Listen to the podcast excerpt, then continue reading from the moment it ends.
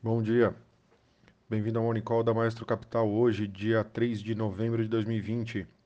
Seguem as principais notícias e indicadores para começar o dia bem informado. E os mercados seguem positivos nessa terça-feira, com os investidores refletindo mais otimismo após semanas de especulação de que um resultado eleitoral contestado pode não produzir um vencedor claro por algum tempo e turvar os mercados lá nos Estados Unidos. As pesquisas continuam dizendo que o candidato democrata Joe Biden está à frente, embora a disputa pareça acirrada nos swing states, alguns dos quais estão vendo é, casos de vírus disparar. Vale destacar também para todo mundo que, devido ao fim do horário de verão nos Estados Unidos em 1 de novembro, os horários de negociação dos mercados brasileiros da B3 serão alterados, a, com a negociação agora no mercado à vista indo até às 18 horas. Com isso, os índices de mercado agora pela manhã. Tóquio é, fechou o dia em alta de 1,39%. Hong Kong fechou o dia em alta de 1,96%. E Xangai também fechou o dia em alta de 1,42%. Nesse momento, Londres sobe 1,60%. Paris, nesse momento, sobe 1,85%. E Frankfurt, nesse momento, sobe 1,65%. Nas Américas, os futuros de Dow Jones apontam para uma abertura em alta de 1,52%. Os futuros de S&P 500 apontam para uma abertura em alta de 1,17%.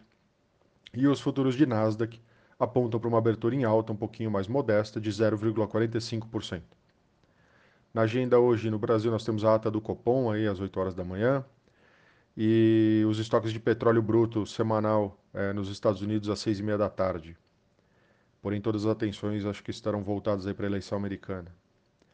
Nos resultados em destaques, aqui no Brasil nós temos Minerva, é, Banco do Brasil Seguridade, é, IRB, Itaú, Clabin, é, IOSP, Marco Polo, Porto Seguro, TIM e Unidas.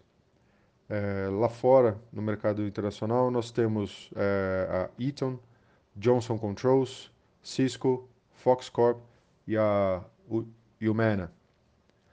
É, os destaques locais, em live, Rodrigo Maia mostrou preocupação com relação à forma que será tratada a crise econômica e fiscal no país.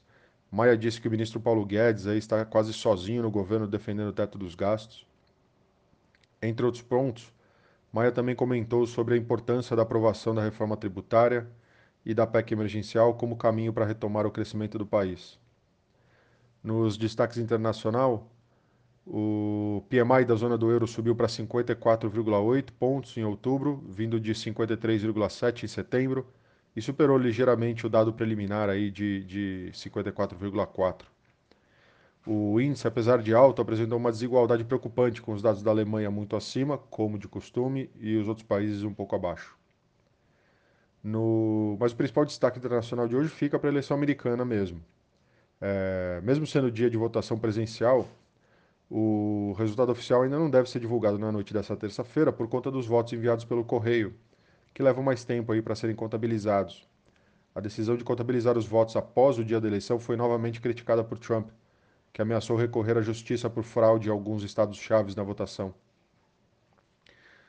É, falando de empresas, é, a Minerva afirmou uma parceria aí com, com o conglomerado chinês Greenland para explorar a importação e distribuição de carne no país asiático. De acordo com uma fonte a par das negociações, a Greenland vai oferecer uma estrutura já existente com centro de distribuição, logística refrigerada e caminhões. O conglomerado chinês estima que em dois anos eh, as importações com a Minerva cheguem a cerca de 600 milhões de dólares. Eh, a Anima eh, celebrou segun, nessa segunda-feira um acordo definitivo com a Laureate Education para compra das operações no Brasil. O valor total desembolsado pela Anima na transação ficou em 4,6 bilhões de reais. A empresa já anunciou que venderá a F1000, adquirida no acordo, para a gestora Farallon por 500 milhões de reais, venda que já fazia parte desse acordo. Então por hoje é isso. Bom dia, um abraço e bons negócios.